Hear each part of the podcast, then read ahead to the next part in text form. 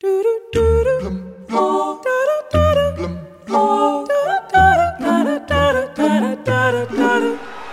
the capital city of the United States of America, Washington, D.C., ladies and gentlemen,